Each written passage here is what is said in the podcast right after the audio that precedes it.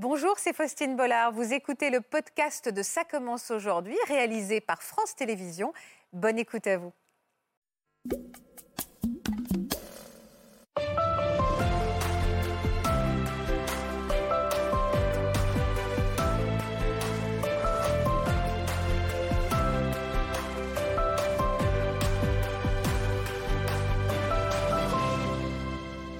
Bonjour à tous. Vous avez été très nombreux à nous suivre en ce début de semaine pour le lancement de la nouvelle saison de Ça commence aujourd'hui. On est Ravi de partager avec vous ce premier direct de la saison 7 déjà. Nouvelle couleur dans notre décor, nouveaux sujets, mais toujours ces valeurs qui nous tiennent tant à cœur, des parcours de vie authentiques, des invités sincères et des émotions comme nulle part ailleurs. Et aujourd'hui, on avait envie euh, de donner la parole à trois jeunes pour aborder un thème très actuel, un sujet qui devient prédominant dans leur vie et qui suscite beaucoup d'angoisse chez eux le monde de demain.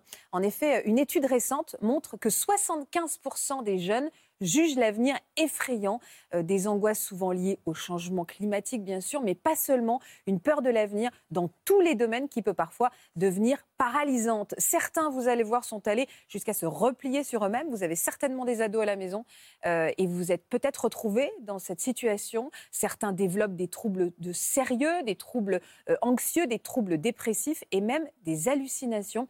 On va faire la connaissance de Mathilde, Antonin et Manon qui vont nous parler de ce monde qui leur fait peur. Donc, bienvenue à tous, bienvenue à eux, bienvenue à tous les jeunes. Bonjour Mathilde.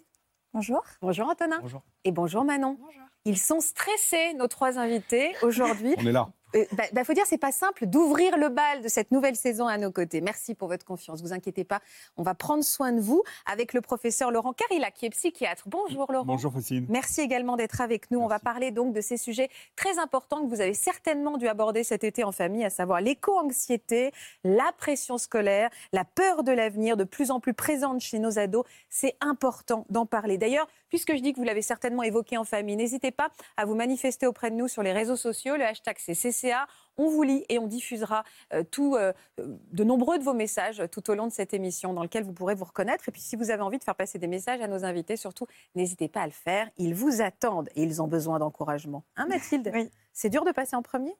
Euh, ouais, ouais, je suis assez stressée. Ça va bien se passer. Alors, on faisait référence à l'instant au monde de demain, Mathilde, et à tous ces questionnements qui touchent euh, de plus en plus d'ados et de jeunes adultes. Vous faites partie, vous avez quel âge, Mathilde? J'ai 19 ans. Qu'est-ce qui a longtemps été angoissant pour vous dans ce monde de demain? Quels sont les sujets qui, qui nourrissent le plus d'inquiétude chez vous, Mathilde? Euh, bah, Moi, euh, le, le, changement climatique, euh, mon avenir euh, professionnel, euh, des relations aussi, euh, les actualités aussi. Ah, les actualités. À quel moment euh, cette angoisse écologique déjà est apparue? Euh, alors, c'est apparu quand j'avais euh, 15 ans, parce que on avait, on avait appris à l'école euh, c'est quoi le réchauffement climatique, mais vraiment le déclic, je l'ai eu à 15 ans. Qu'est-ce qui s'est passé à 15 ans? On est allé voir une exposition. Avec vos parents? Ouais, avec mes parents. Ouais. Euh, on a eu la chance de faire un voyage au Canada et c'est là euh, qu'on allait voir cette expo. euh, qui présentait le réchauffement climatique. Enfin, moi, comment je l'ai ressenti, c'est vraiment, bah, c'est la fin du monde en fait. vraiment, j'ai eu une angoisse après, pendant l'expo et, et après. Une angoisse physique? Ouais. ouais, Ouais, vraiment, c'était. Ouais, c'était assez impressionnant. J'étais là, oula, euh, mais, mais on va où? Euh, Qu'est-ce qu'on fait? Pourquoi il n'y a personne qui fait rien? Euh, Mais. Vous l'avez partagé avec vos parents, cette angoisse? Euh, Bah ouais, tout de suite après. Et c'est vrai que ma maman, elle est aussi. Enfin, les. Elle est très consciente, Ouais, très consciente. très concernée, comme nous devrions tous l'être, évidemment. Et du coup, elle a essayé de me rassurer en me disant que ça faisait longtemps, qu'il y avait plein de petites choses que je pourrais faire. Euh, mais c'est vrai que j'ai toujours gardé euh, cette angoisse très forte. Et La peur de mourir? Ouais, c'est ça. Ouais, c'est vraiment ça. Euh, vraiment, bah, même aujourd'hui, j'ai l'impression, enfin, je me vois pas dans deux ans. Enfin, vraiment, je, je vis. Ah, vous vous projetez pas? Non, alors pas du tout. Mais même à deux ans, vous me dites, ouais, non, j'arrive pas, j'arrive pas. à vous projeter? Non. La peur. Ouais. est-ce que vous êtes d'une natu- d'un- d'une nature, même avant ça, est-ce que vous étiez d'une nature un peu anxieuse? Ah oui, totalement. oui, vraiment stressée pour tout. Ouais. Euh, c'est vrai que j'ai beaucoup, entendu euh, déstresse-toi, c'est pas grave. Ouais. Euh, Ça, c'était déjà une petite fille très anxieuse qu'on voit. Vous aviez quel âge là-dessus? Euh, là, j'avais 10 ans, je crois. comme 10 ans, ouais. dit. Adorable. Dans, dans- dans quel domaine vous mettiez cette, cette pression pour réussir quand vous aviez 10 ans? Vous étiez déjà angoissée à 10 ans? Ouais, euh, bah surtout, euh, bah là c'était euh, vraiment quand j'étais petite, c'était pour l'école. J'étais C'est-à-dire très- d'avoir des bonnes notes? Ouais, c'est ça, d'avoir des bonnes notes. Et c'est vrai que mes parents m'ont jamais mis la pression, mais moi je me mettais déjà toute seule seule, Ah ouais? bien assez. Ah oui, c'est important ça. Vos parents, vous mettez pas du tout la Mais pression non, sur les non, notes. j'ai vraiment, j'ai vraiment grandi dans un environnement super, enfin, très sain, avec une famille très aimante. Et mais c'est vrai que je me mettais la pression toute seule.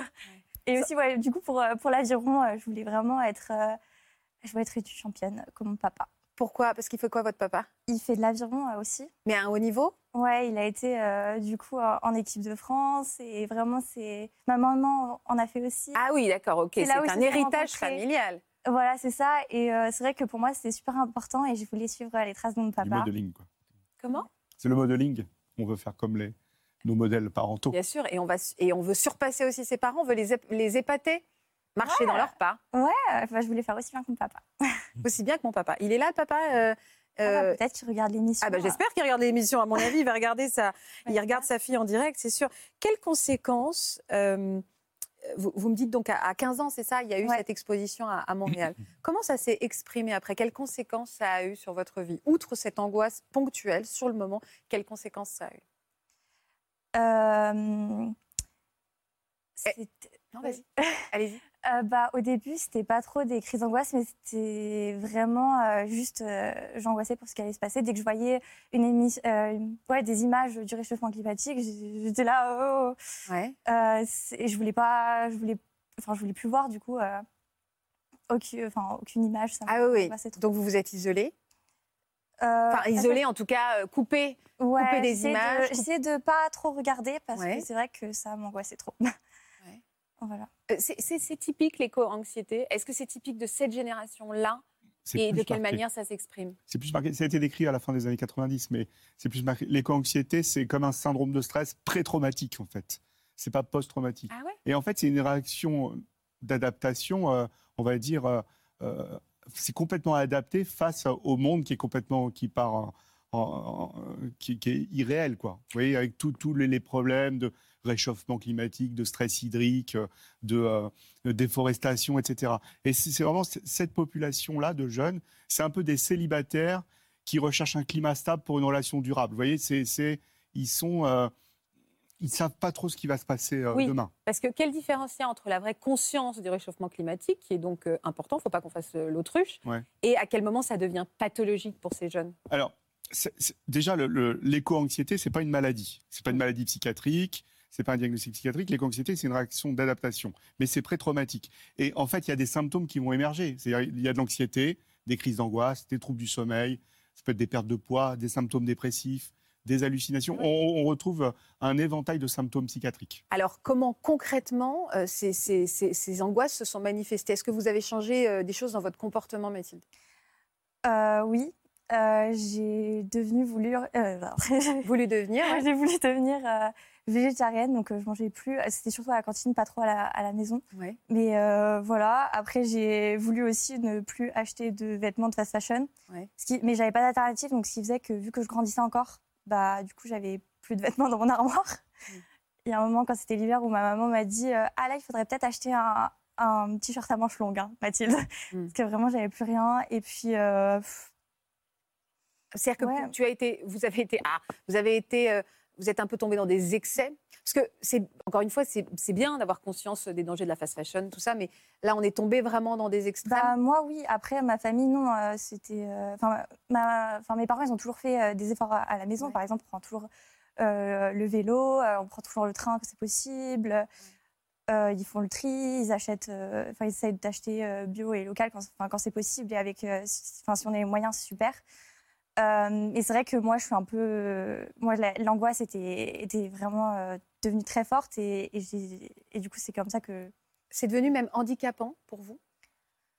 Euh, handicapant, oui, dans le sens où j'arrivais pas du coup à me projeter. Ouais. Du coup, euh, tout le monde disait, ouais, enfin, moi, je, fais- enfin, quand j'étais petite aussi, je me disais, ah bah quand je serai grande, je serai vétérinaire ou je serai chanteuse. C'est vrai que du coup, là, je disais, bah quand je serai grande, bah non, en fait, je serai pas grande. Donc, euh, Ah oui, c'est fort, c'est fort ce que vous dites. Ouais. hein. Quand je serai grande, bah non, peut-être que je serai pas grande. Euh, vraiment, il y avait une histoire de fin du monde, quoi. Je ne serai, Ouais, je, là, ouais, je- vais peut-être mourir. On va peut-être tous mourir, en fait. ouais, ouais. Comment on rassure Je pense vraiment aux ados. Je pense, on on sort d'une période où on a tous été très réunis Ouais. en famille. Aux, je pense aux grands-parents également. Comment on rassure sans, alors qu'il y a quand même des vraies raisons de s'inquiéter, mais comment on rassure cette génération-là pour qu'elle continue à avoir de l'espoir et de l'envie tout simplement de vivre et d'avancer? Je crois qu'il faut adhérer aux principes euh, écologiques, etc. Mais euh, il faut que ça soit un peu adapté. Il faut que les parents discutent calmement avec leurs enfants. Enfin, il faut maintenir un espèce de dialogue autour de. voilà, c'est OK, on peut faire du jour après jour. euh, il faut tolérer ce qui est imprévisible.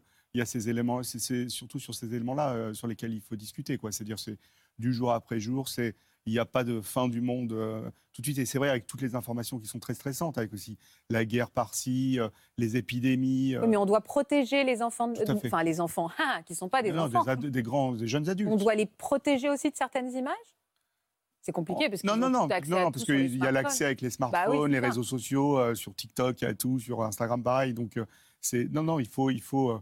Je crois qu'il faut tolérer tout ce qui est imprévisible. En fait, c'est tout doucement euh, ben, parler, parler en famille, parler entre copains copines euh, sur bon, ben, il y a ça, comment on va s'adapter jour après jour. E- Est-ce qu'il y a encore des événements cet été Est-ce que vous vous êtes senti angoissée, Mathilde? Est-ce qu'il y a des événements qui vous ont angoissé Euh, oui, euh, les, les, les feux au Canada, les feux partout. C'est vrai que le feu, la chaleur, euh, c'est- j'ai beaucoup de mal avec euh, les périodes de grosse chaleur. Je me dis, oh, là. Quand il pleut, j'adore. Vraiment, euh, je, Mhm. j'adore la pluie. Mhm. Euh, mais, mais ouais, euh, mais ça m'angoisse moins qu'avant, parce que je fais un peu plus. euh, disons, j'ai toujours cette conscience, mais je fais un peu plus l'autruche et je fais un peu plus. euh, ok, je fais ça dans mon quotidien. Et vous méditez pas du tout? Non. Ah, je déteste. Pourquoi vous méditez? Pourquoi vous, pourquoi vous détestez méditer, enfin? Ah, je suis hyper active, j'arrive pas à me. ah, à, se- à vous concentrer ou à vous, vous canaliser. Est-ce que vous avez parlé de cette angoisse avec vos parents à l'époque, quand ils vous ont vu devenir végétarienne, ne plus prendre l'avion, faire attention à ce que vous dépensiez, tout ça? Est-ce que vous en avez parlé avec eux? Euh, bah, j'en avais parlé, euh, oui, avec ma maman qui m'a quand même rassurée parce que j'étais après, euh, du coup, j'ai vu cette expo, j'étais quand même super angoissée et tout. Elle, elle m'a bien rassurée. Ouais, après j'en parle de temps en temps. Ils, ont, ils prennent la mesure de vos angoisses, vous pensez? Euh, après, ma première dépression, oui, oui, oui. Ils, ont... enfin, ils savaient que j'étais une fille anxieuse, Ouais.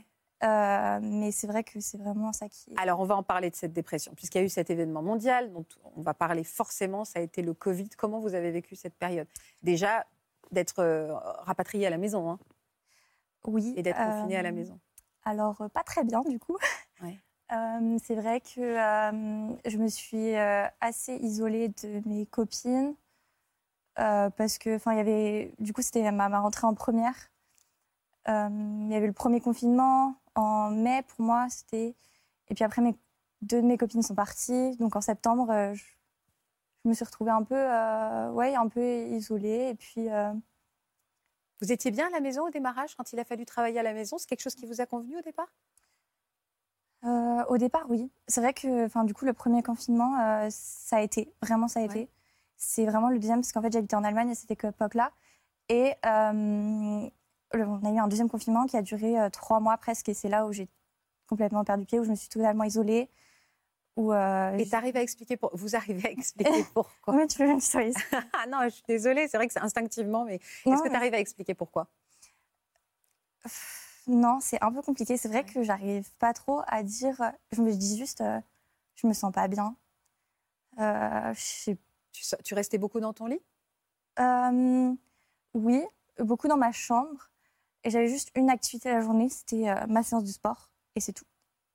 Ouais. Et c'est vrai que je, je dis souvent, c'est... bah, en fait, la journée, je, je survis. Et puis quand je fais mes, ma séance de sport, c'est là où vraiment je, je vis. C'est dur de dire ça la journée. Je sais. Ouais, mais c'était vraiment... euh, Ouais, je, je- en fait, j'ai vraiment l'impression de, de survivre et pas, et pas de vivre ma vie, parce que j'avais quand même 17 ans à cette époque-là, et, enfin 16-17. Et je me dis, mais waouh, en fait, ce que tu as réussi à faire, c'est que tu as juste réussi à être en dépression à 16 ans. Alors que, bah. C'est une violence de se dire ça à soi, non? Ça, ça, me blesse, enfin, ça me Il y a une petite vulnérabilité, hein, il y a une petite fragilité, on ressent Ouais. chez vous. hein. et, et justement, bah, des, éve- des événements qui vont complètement déstabiliser euh, psychiquement euh, les choses. Donc, euh, il y a, euh, on va basculer sur euh, du, du pathologique, en fait, et l'anxiété et la dépression. Quoi. Qui, qui a mis un terme sur la dépression? Et est-ce que qui est-ce qui c'est toi qui as demandé de l'aide? Euh, oui, c'est moi qui ai demandé de l'aide. Euh, c'était parce que j'avais vu euh, donc, une vidéo, je crois que c'était en avril, donc j'ai commencé à me sentir pas bien en septembre. J'avais le deuxième confinement. En fait, j'ai l'impression de- d'avoir un peu ouais. coulé euh, très lentement. Pour moi, la- ma première dépression, j'ai coulé très lentement. Et euh, j'ai demandé, j'ai vu une vidéo en, en avril sur la santé mentale. Je savais pas du tout ce que c'était la dépression. Et euh, je me suis vraiment reconnue dans ce que la personne disait. Et de l'envie de rien faire, euh, d'avoir aucune perspective dans l'avenir. Euh, et du coup, bah, j'ai demandé l'aide à un professeur. Je lui ai écrit une lettre parce qu'il en avait parlé en fait en classe. Il avait dit, vous savez, euh, si vous avez besoin, enfin, je suis là, j'ai c'est cette période. C'est bien ça. Et du coup, je lui avais écrit une lettre parce qu'en fait, j'arrivais pas à dire ce que je ressentais. J'écrivais beaucoup à cette période-là et c'est vrai que l'écriture, ça m'a beaucoup aidée. C'est comme ça en fait que j'ai réussi à en parler. Et il est venu à ton aide? Oui.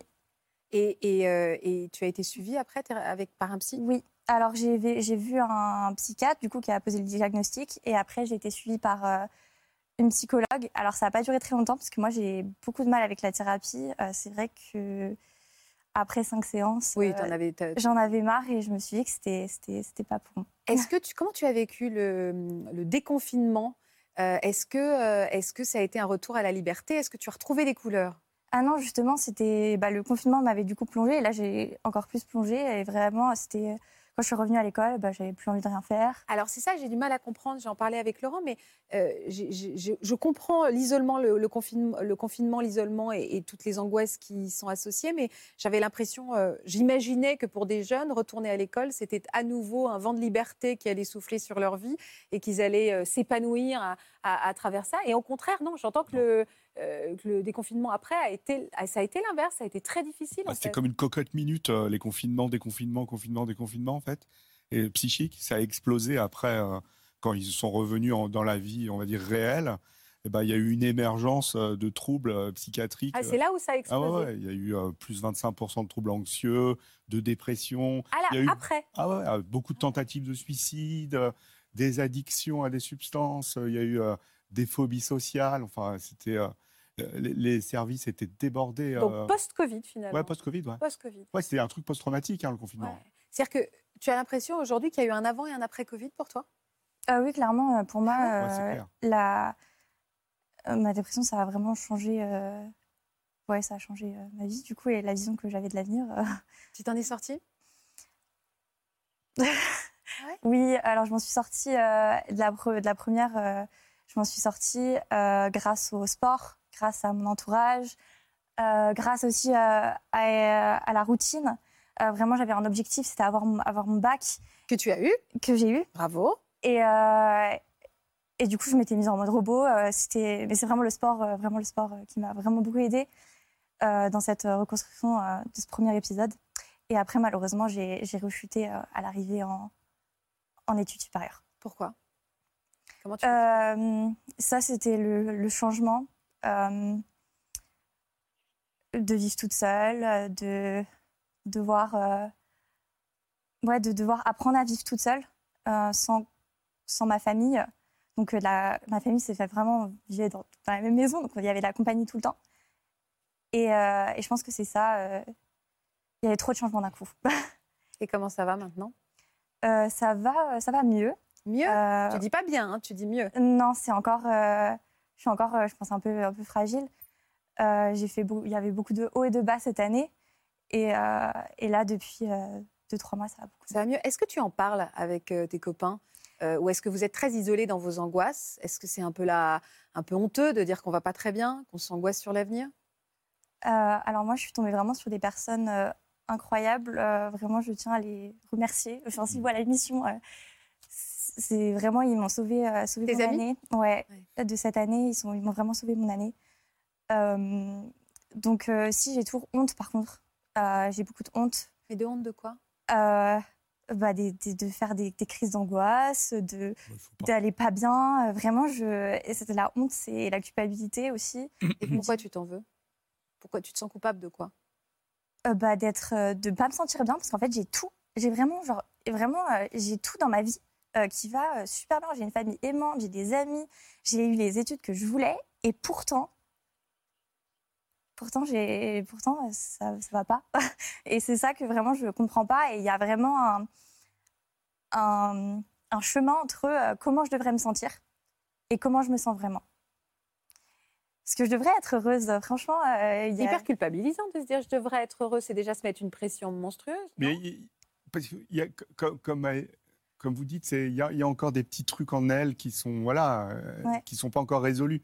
Mais je crois que ce serait super bien d'en parler avec un super thérapeute en fait. Faire de la thérapie comportementale, ça vous ferait du bien. Pas, pas essayer de trouver vos racines. Là, juste s'adapter euh, jour après jour à des petites choses et ces petites pensées fausses que vous avez Ouais. qui induisent des petits comportements faux parce que vous êtes quelqu'un de formidable, on le voit. Merci.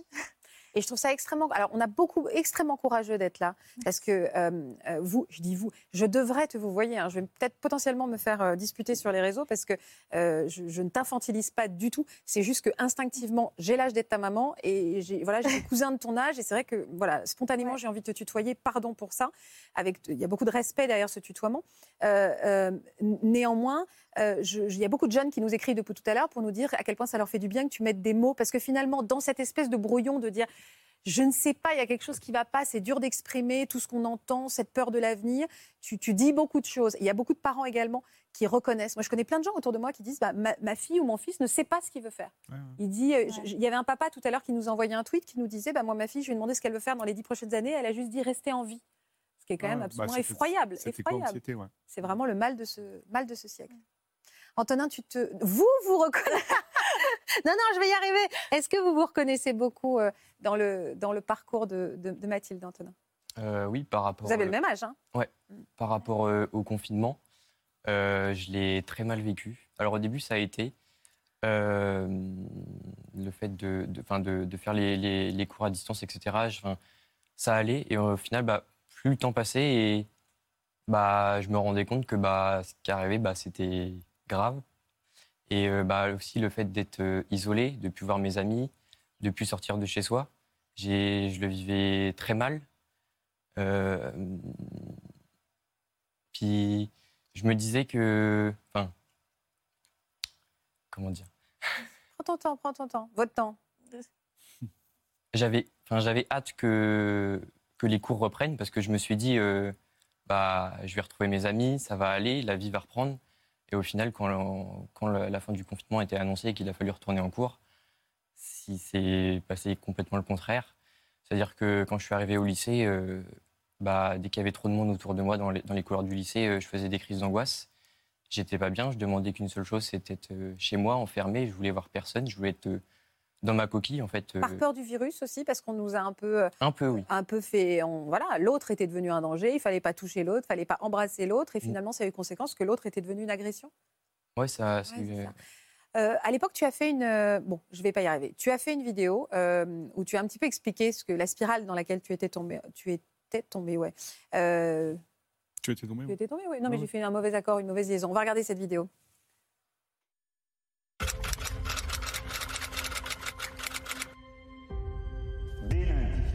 Jusqu'à nouvel ordre, les écoles seront fermées.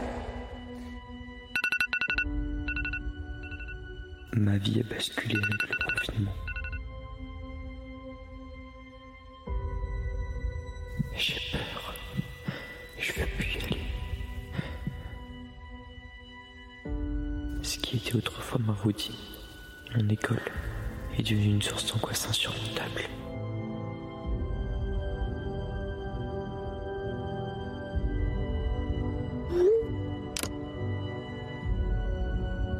En envoyant ce message à ma mère, je réalisais que ce qui m'attendait ne se limiterait pas à une simple journée, mais au contraire, les jours allaient se progressivement en semaines et les semaines en mois.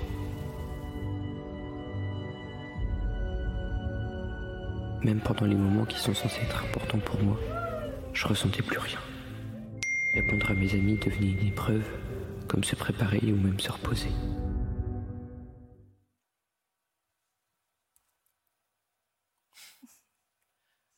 Sont encore dures à fait voir. un peu bizarre parce que mes parents sont pas au courant que j'ai fait cette vidéo-là. J'ai fait, enfin, je l'ai fait tout seul, enfermé dans ma chambre. Et bah, ils vont la découvrir là. T'as peur de leur réaction?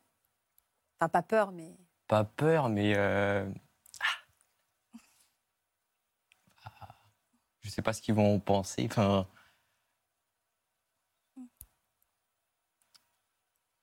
t'as peur de les inquiéter? Non, pas forcément parce que aujourd'hui ça, ça va mieux? Alors, euh, bah, je suis en, je suis encore impacté forcément, mais bah, je sais que bah, aujourd'hui ils sont fiers, qu'ils- enfin, ils sont fiers que je me sois relevé. Et euh, Tu penses qu'ils réalisent pas à quel point t'étais mal? Bah, puis pas, pas seulement eux, Euh, ma famille aussi, les cousins, cousines qui n'étaient pas forcément au courant de ce que j'ai vécu.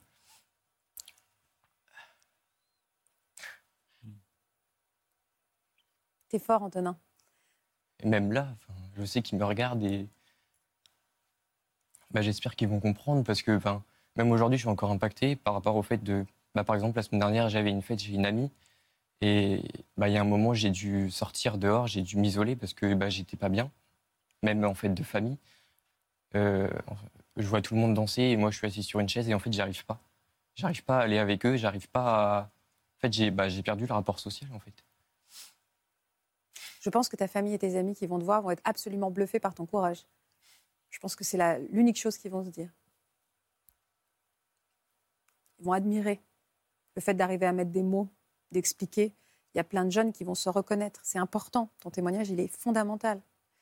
Euh, Est-ce que avant le Covid, tu avais été déjà fragilisé Ouais. par des choses, Antonin Alors à 15 ans, quand j'étais en troisième, euh, j'ai été victime d'harcèlement scolaire euh, au collège. Ça a été des insultes, euh, des critiques sur mon physique. On me disait que j'étais pas comme les autres. Pourquoi tu n'étais pas comme les autres? Enfin, Ah. qu'est-ce qu'on disait de, de son physique?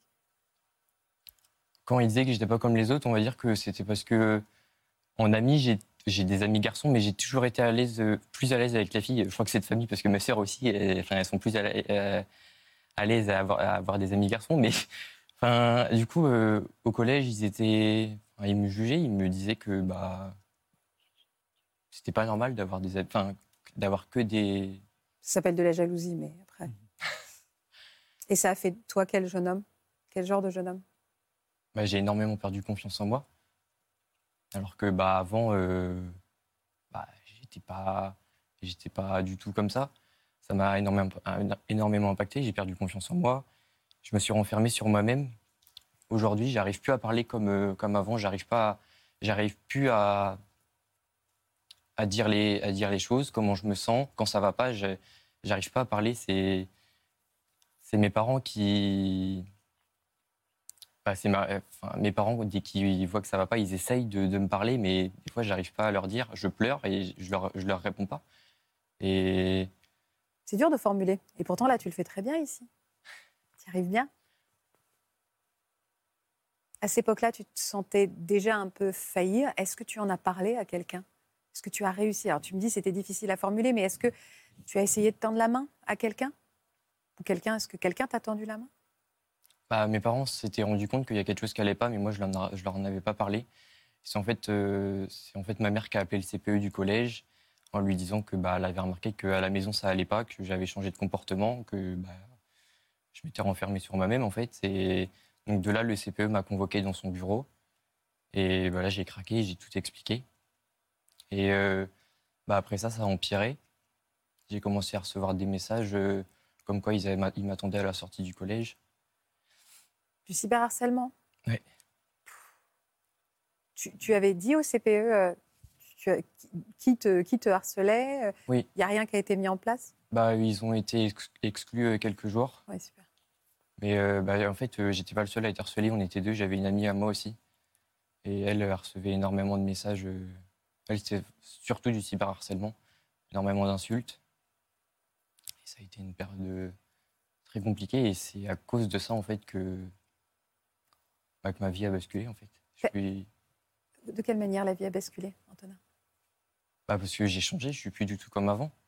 J'ai bah, perdu confiance en moi. Je j'arrive plus à, à parler en fait. euh, alors que bah, avant, c'était pas du tout le cas en fait. J'étais très joyeux, très.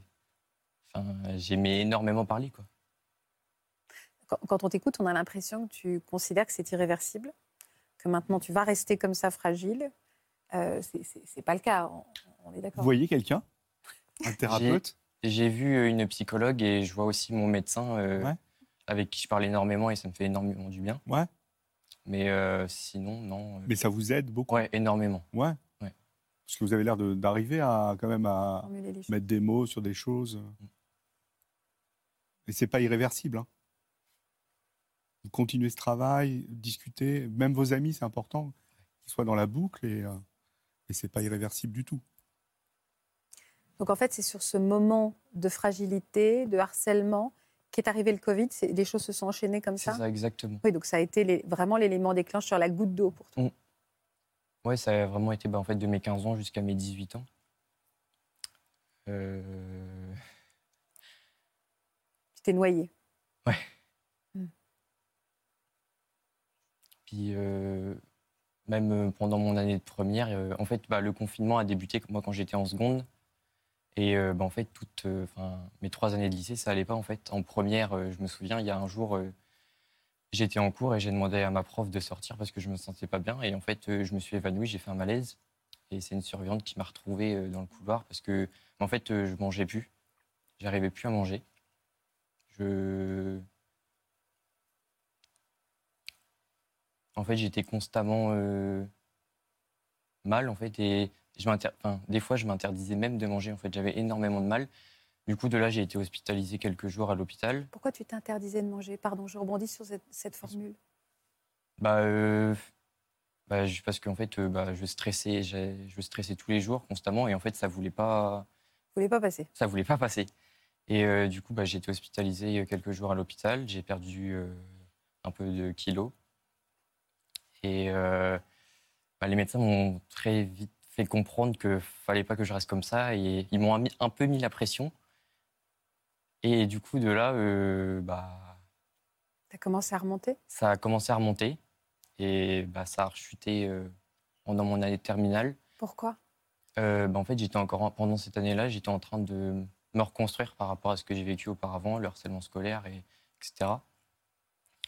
Et euh, bah, en fait, euh, bah, l'année de terminale, il y a le bac, et je me suis énormément mis la pression. En Ah fait, ouais. je me suis énormément mis la pression.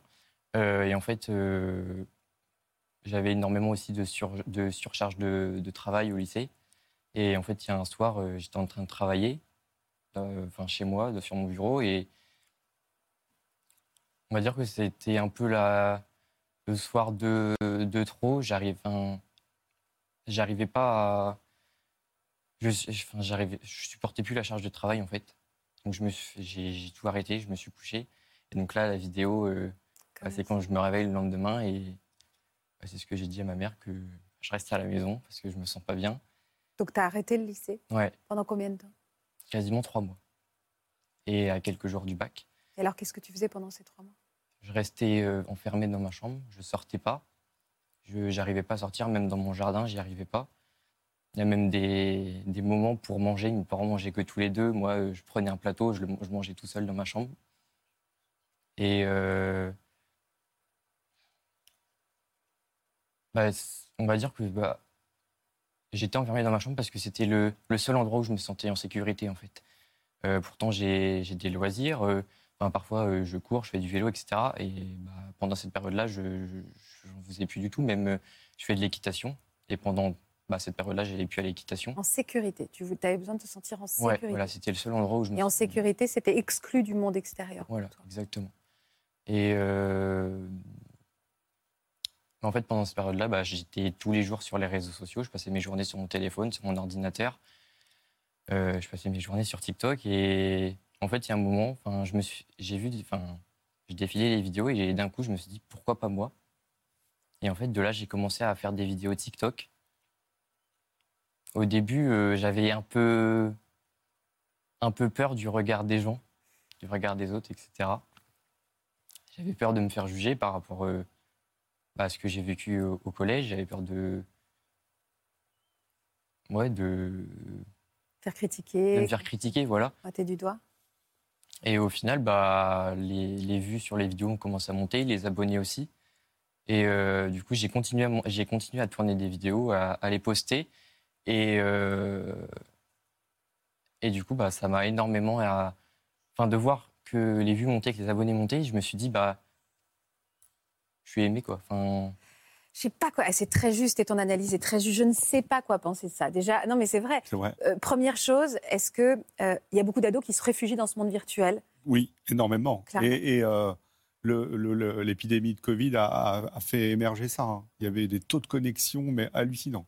Et ça peut être à double tranchant parce que là, je me dis, ce jeune homme qui a été harcelé, pointé du doigt, Ouais. tout d'un coup, le nombre d'abonnés qui montait Ouais. euh, effaçait finalement les critiques qu'il recevait. On m'aimait, on m'aimait, on me trouvait drôle, Bien on sûr. me faisait des commentaires. Et ça, je me dis, c'est bien pour ce jeune homme. Et en même temps, il y a quelque chose qui me dérange, mais je sais Ouais, pas Il a- il y a quoi. un côté gratifiant, des likes, on le sait, hein. des likes, des abonnés, etc. Il y a un côté gratifiant dans le cerveau, hop, explosion de dopamine, etc.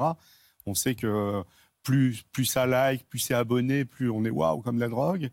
Mais euh, l'inverse, c'est, je me dis, c'est si vous aviez eu une communauté de haters, de gens qui vous aiment pas trop euh, Mm. virtuellement, ça que comment, comment, ouais, c'est ça, comment, comment vous auriez géré euh, ça, L'inverse. bon, qu'il y ait des mauvais commentaires, etc.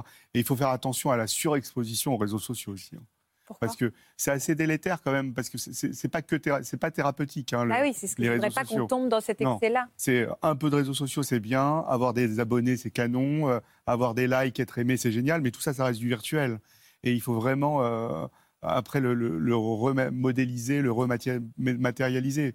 Parce que l'addiction aux réseaux sociaux, ça n'existe pas. Mais cet usage problématique des réseaux sociaux, ça, ça existe. Ça existe. Et on peut être cyberharcelé. Et on peut à un moment se sentir moins bien, etc., etc. Faut pas que c'est pas une- pas un médicament, c'est pas une C'est pas une Thérapie. thérapie, c'est pas un médicament, mais et ça peut se retourner contre et ça peut se retrouver contre parce soi. que mais vous, ça vous a aidé un peu. Mais je pense qu'il vous aiderait, c'est continuer encore votre travail avec votre psychologue, votre médecin traitant, etc. Les amis, l'entourage, et aller à fond. Antonin, qu'est-ce que tu aurais attendu de tes parents? Je me mets à la place des parents, j'en suis une. Je suis face à un ado comme toi, un jeune homme comme toi, qui, qui est dans une profonde dépression. Tu aurais attendu quoi? Tu as attendu quoi ou tu aurais eu besoin de quoi? Bah. Au début, euh, j'avais l'impression qu'ils prenaient pas trop au sérieux ce que je vivais en fait. Et du coup, bah, ça me blessait un peu. Et euh, enfin, je l'ai dit, dans, enfin, dit dans la vidéo, mais en fait, euh, je suis pas resté un seul jour chez moi. Je suis resté quelques mois. Et du coup, bah, mes parents, bah, forcément, au bout d'un moment, ils se sont vraiment inquiétés. Et bah, de là, au début, j'avais pas envie de me faire aider. J'avais peur. Bah, bah, en fait, pendant cette période-là, euh, j'étais, j'y vais un peu, j'y vais un peu dans deux mondes différents. Il y avait le, d'abord le premier monde où j'étais enfermé dans ma chambre, où je parlais à personne, je voyais personne, je voulais voir personne. Et le deuxième monde où j'étais, où je postais des vidéos sur les réseaux. Et là, j'explosais en fait. Et bah, ça a été un moyen de, de m'en sortir en fait. Et tu, tu conseillerais quoi aux parents qui ont un, un jeune Antonin à la maison? De, de respecter ce besoin de solitude, de le ramener à la réalité en le poussant à sortir avec des vrais gens qu'il aime, pas virtuels Qu'est- Qu'est-ce qu'il faut faire selon toi? Bah, de respecter sa, de sa, enfin, de respecter sa solitude, mais, de- sa solitude, mais tout en l'aidant. Enfin, Hmm. je sais pas comment expliquer, mais Parler? Parler, voilà. Parler. Moi, ça m'a énormément aidé. De parler avec tes parents? Ouais, de parler avec mes parents. et d'autres? Et euh, euh, Comment tu t'en es sorti, toi, Antonin? Bah, en fait, euh, a un jour, bah, j'étais sur, euh, sur TikTok et j'ai vu une vidéo d'une TikTokeuse, euh, Ophénia. Euh, bah, c'était, euh, elle, est enfin, elle est vraiment axée sur tout ce qui est accept- acceptation de soi, phobie scolaire, etc. Elle est vraiment très proche des jeunes, elle a une communauté très jeune. Et je suis tombé sur une de ses vidéos, et bah, justement sur la phobie scolaire. Et euh, à la fin de la vidéo, j'ai eu un déclic. Et je me suis dit, mais bouge-toi, en fait, tu as le bac à la fin de l'année, tu as été accepté dans le BTS que tu- voulais faire, T'as- enfin, tu as été accepté dans l'alternance dans, que tu voulais faire. Enfin, et du coup, d'un coup, j'ai dit à ma mère, je veux me faire aider, je veux m'en sortir. Et du coup, de là, j'ai commencé à avoir des rendez-vous avec un psychologue, avec mon médecin traitant aussi, qui m'a énormément aidé. Dans le cas d'Antonin, et on est d'accord, ce n'est pas le cas de tout le monde, finalement, c'est cette vidéo TikTok, ces likes qui t'ont ramené doucement à, à une belle, à une meilleure santé mentale. Je crois qu'il y a une construction psychique progressive. Oui. C'est pas, il y a eu ce déclic, mais il y a eu quand Oui. même un- tout un temps qui est passé où tout doucement, il récupère un petit peu d'émotion, quoi. Mm. Et, et c'est parce que je pense qu'il faut pas les faire passer le message de vous n'êtes pas bien, allez voir une vidéo. Non, non, TikTok. non, pas du non, tout. non, non, c'est- oui, pas ça pour vous, de, de ce que vous avez dit, mais, mais, mais pour, pour les jeunes qui nous regardent, c'est euh, ou les parents. Mais on peut dire aux parents, laissez vos enfants regarder TikTok et les réseaux sociaux, ça Non, fait mais du bien. voilà, euh, je me dis juste, moi, en tant que parent, on a tendance à diaboliser en Non, il faut pas. permanence. Et TikTok, on dit que c'est dangereux. Et je, je pense qu'il y a une partie, mais c'est vrai que Ouais. là, dans le cas, il peut Ouais, avoir ouais. des, Mais des ça choses, existe, ces histoires, y le- Ouais, bien sûr, bien sûr, ça existe. Aujourd'hui, tes parents, ils vont découvrir des choses. Et euh, de ce que tu nous dis, il y a des amis qui vont découvrir des choses? J'en ai parlé à quelques-uns pendant cette période-là. À Lola, Eugénie, Victor, Justine, Emma. Ils Écoute, m'ont énormément aidé. écoute, ces personnes chères à ton cœur, certaines ont voulu euh, te faire un petit message. Ouais, on est comme ça. Coucou Toto Coucou Toto Euh, On profite de ton passage dans l'émission pour te dire qu'on sait à quel point les confinements étaient compliqués pour toi. Euh, c'est vrai que depuis tu es assez souvent dans ta chambre, mais euh, aujourd'hui on sait pourquoi et c'est pour une bonne cause. Euh, tu te cherches et tu fais des vidéos TikTok pour te divertir, mais euh, surtout aujourd'hui euh, tu crées ton projet. Même si ça n'a pas toujours été facile avec la fin de tes études et les mauvaises histoires qui te sont arrivées, sache qu'on sera toujours là, qu'on est là pour te soutenir et pour te conseiller. Et surtout, tu vois, on essaye aussi de faire des vidéos, mais c'est pas facile. Bisous Bisous Antonin, je voulais que tu saches que je suis super fière de toi, de ce que tu as accompli. Malgré les épreuves que tu as vécues dans ta vie, tu restes quelqu'un de très fort, tu as su rebondir, tu as su te trouver de nouveaux objectifs et avoir un, un nouveau mode de vie. Tu as décidé de vivre et d'être heureux maintenant. Je te souhaite vraiment tout le bonheur du monde parce que tu es quelqu'un de très méritant et tu mérites que le bonheur dans ta vie.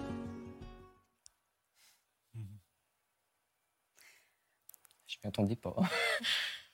Et le bonheur, tu es sur la bonne voie. Toto, parce que j'ai bien compris qu'il fallait t'appeler Toto. Après le tutoiement et Toto, je pense qu'on est bien. Euh, Aujourd'hui, tu es monteur vidéo, tu as monté ton entreprise à 19 ans, chapeau.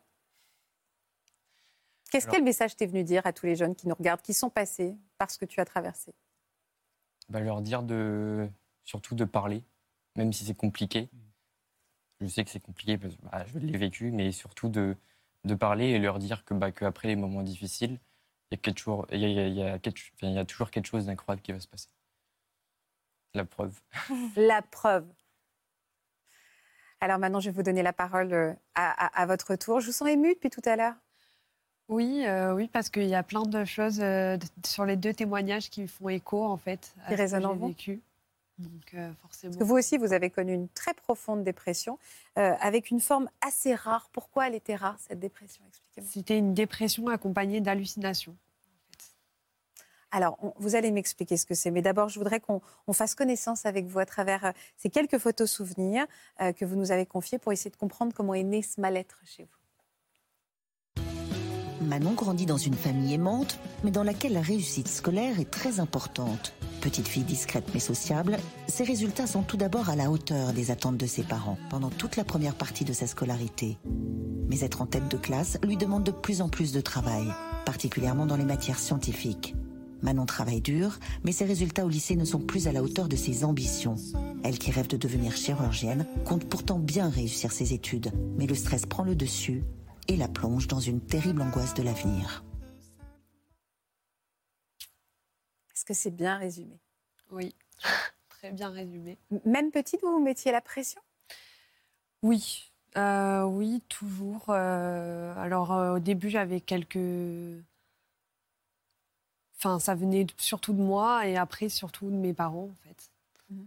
Donc, c'était à la maison, c'était. ah oui, t'as eu 17, mais les autres, ils ont eu combien Ouais. Donc, c'était toujours de la comparaison. et, et ça, vous le viviez mal? ouais, ouais, ça a été très compliqué.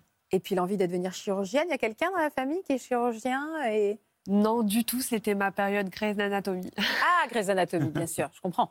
Ouais. Ça a suscité beaucoup de vocations. c'était urgence. Moi. Oui, c'est, ah bah, on est beaucoup plus vieux. Ouais. Donc c'était pour euh, embrasser cette... Enfin, euh, vous vouliez vraiment embrasser cette profession. Oui, vraiment, oui. Vous aviez des facilités à l'école? Vous étiez une bonne élève? Euh, alors, j'étais une bonne élève, mais c'était pas du tout dû à des facilités. Je travaillais très dur, très longtemps le soir, euh, aidée par mes parents, par euh, de la famille, dans, surtout dans les matières scientifiques. Euh, J'avais quand même des difficultés, mais je voulais dépasser ça en fait. J'avais un rêve et je voulais le, le, le- Chirurgienne. l'atteindre et, et voilà.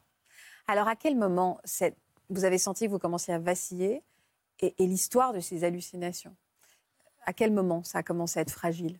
Alors, euh, déjà, euh, à la fin de la troisième, quand j'ai passé mon, mon brevet, euh, j'ai commencé à avoir des difficultés vraiment en maths, en physique, chimie. Mais la grosse claque, si je puis dire, c'était en seconde, en fait. Le niveau demandé était assez fort.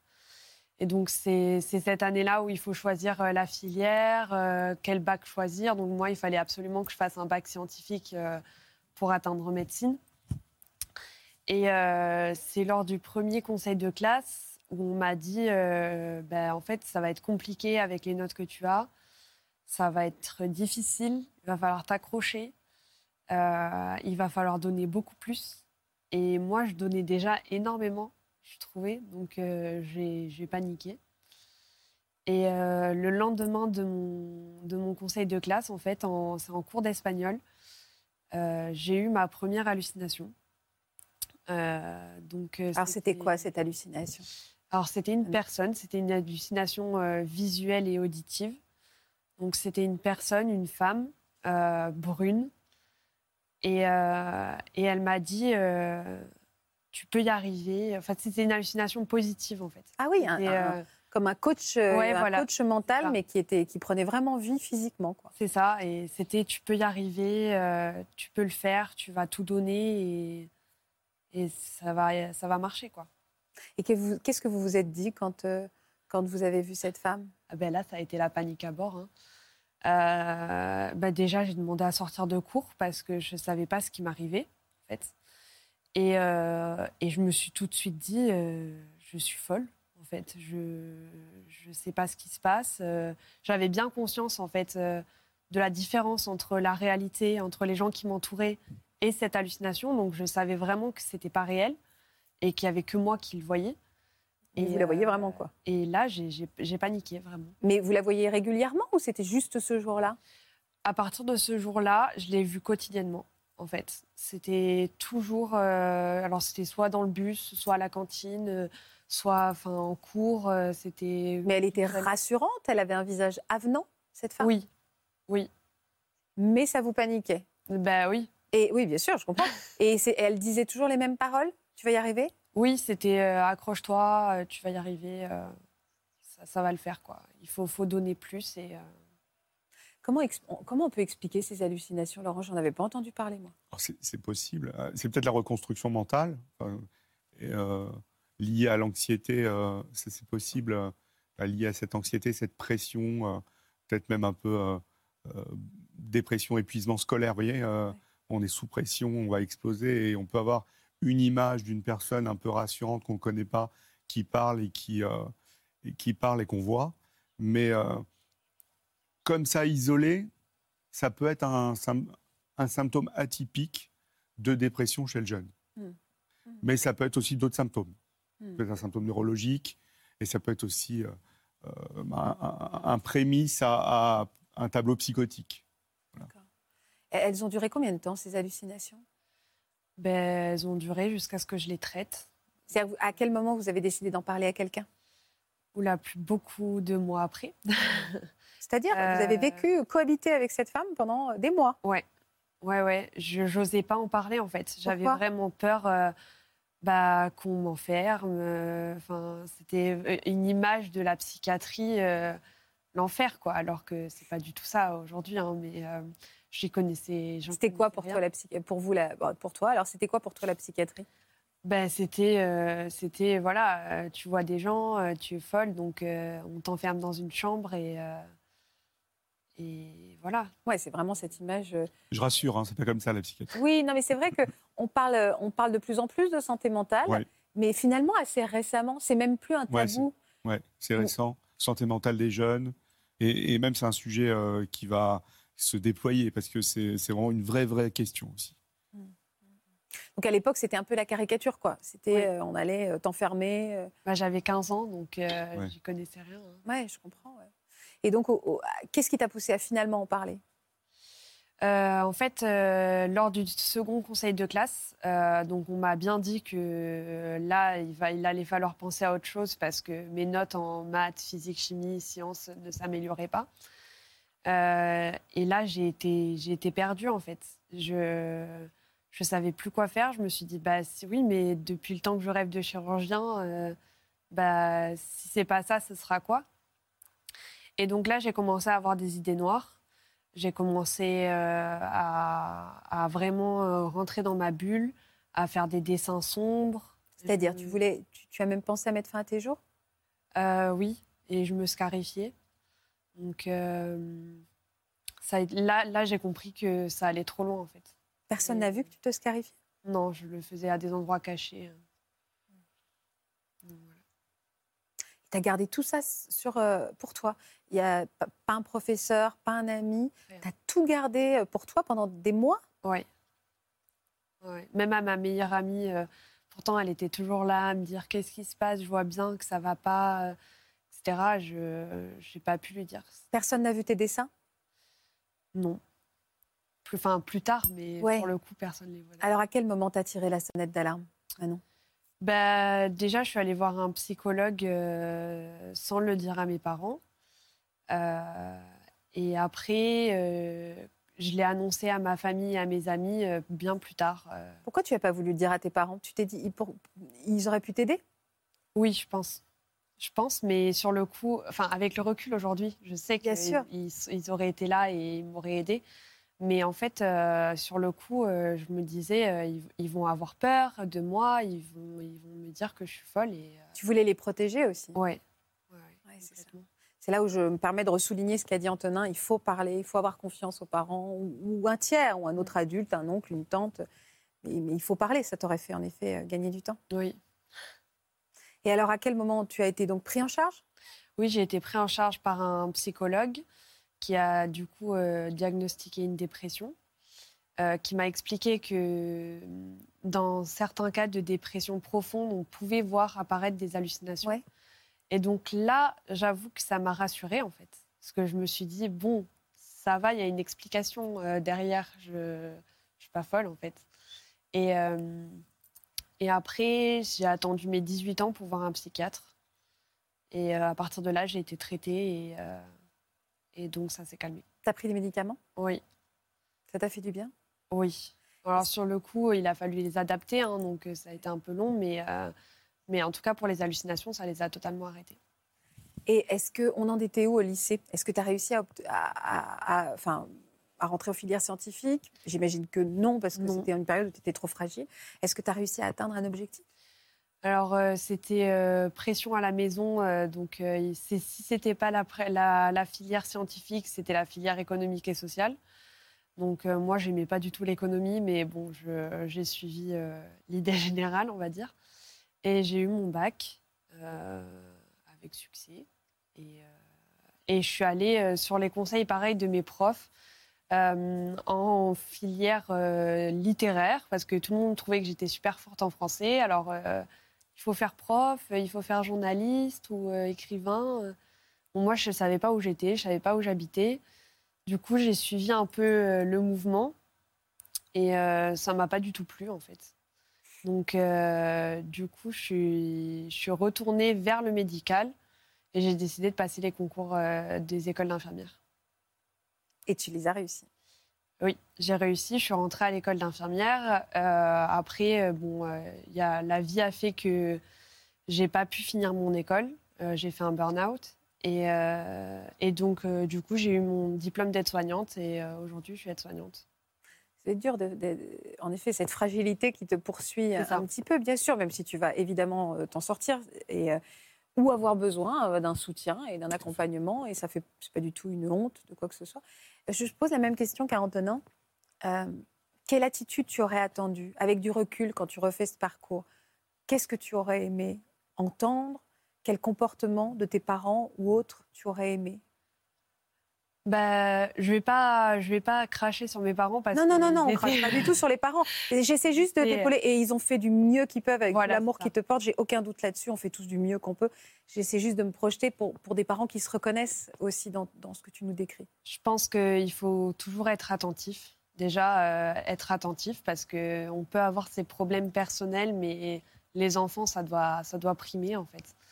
Et, euh, et ensuite, euh, bah, essayer d'ouvrir la parole en fait. Moi, je sais qu'avec le recul, j'aurais dû en parler, mais mes parents, euh, ils savaient pas tout ce qui se passait, donc. euh, Mais est-ce que ils seraient venus à la recherche de cette parole? Tu crois que tu aurais tout de suite, euh, t'aurais parlé s'ils étaient venus te voir en disant on voit qu'il y a quelque chose qui va pas.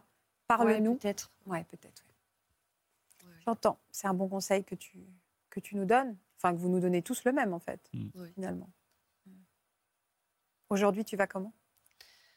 Aujourd'hui, euh, j'ai fait un deuxième burn-out. Donc euh, là, je suis en arrêt, mais je- j'envisage une reconversion professionnelle. Donc, euh, Vers quelle direction tu veux aller? euh, vers l'optique. D'accord, ok. Donc voilà. Donc ça va mieux. Ça va Et ça va aller mieux. Et ça s'appelle ça, ça commence aujourd'hui. Mm. Euh, merci, merci beaucoup à tous les trois pour votre générosité et puis la simplicité de vos mots. Vous avez été très clairs et c'est tellement courageux. Encore une fois, euh, vous êtes très jeune et venir sur un plateau en direct, raconter ses fragilités et euh, lever un peu le voile sur son intimité, c'est très très fort. Merci beaucoup. Euh, on, va, on, va vous réserver une petite surprise. On vous réserve une petite surprise maintenant, puisque vous êtes très nombreux à nous demander régulièrement des nouvelles de nos invités. Et bien, sachez que chaque vendredi, à la fin de notre direct, vous pourrez retrouver des nouvelles d'un invité marquant. Ça commence aujourd'hui. Aujourd'hui, c'est Chris qui va ouvrir le bal. Il était venu en mai dernier nous parler euh, de son combat contre l'obésité. Et depuis, il y a un adorable petit changement qui est venu bousculer sa vie. Regardez. Coucou tout le monde, on était venu sur France 2 pour vous parler de mon obésité sur les personnes qui pesaient plus de 200 kilos. Donc on vous avait annoncé aussi qu'on attendait un heureux événement. On leur présente ou pas, Cass Je sais pas trop, je sais pas trop. Je sais pas vraiment si on va vous le, vous le présenter ou pas. Bon allez, je vous retire. Voici Lino. Tu dis bonjour Coucou Ah Coucou, coucou, trop beau. On lui a fait une petite crête pour l'occasion. On vous fait plein de bisous. En tout cas, tout va bien pour nous. Ma perte de poids est excellente. Voilà, voilà. Allez, gros bisous. On vous embrasse très fort. Félicitations à Lino et à ses, et à ses parents.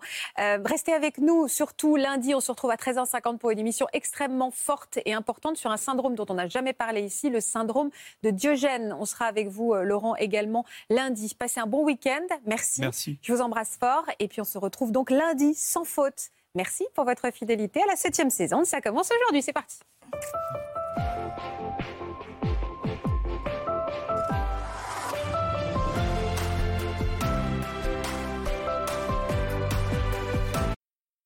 Voilà, j'espère que ce podcast de Ça commence aujourd'hui vous a plu. Si c'est le cas, n'hésitez pas à vous abonner. Vous pouvez également retrouver l'intégralité de nos émissions sur France.tv.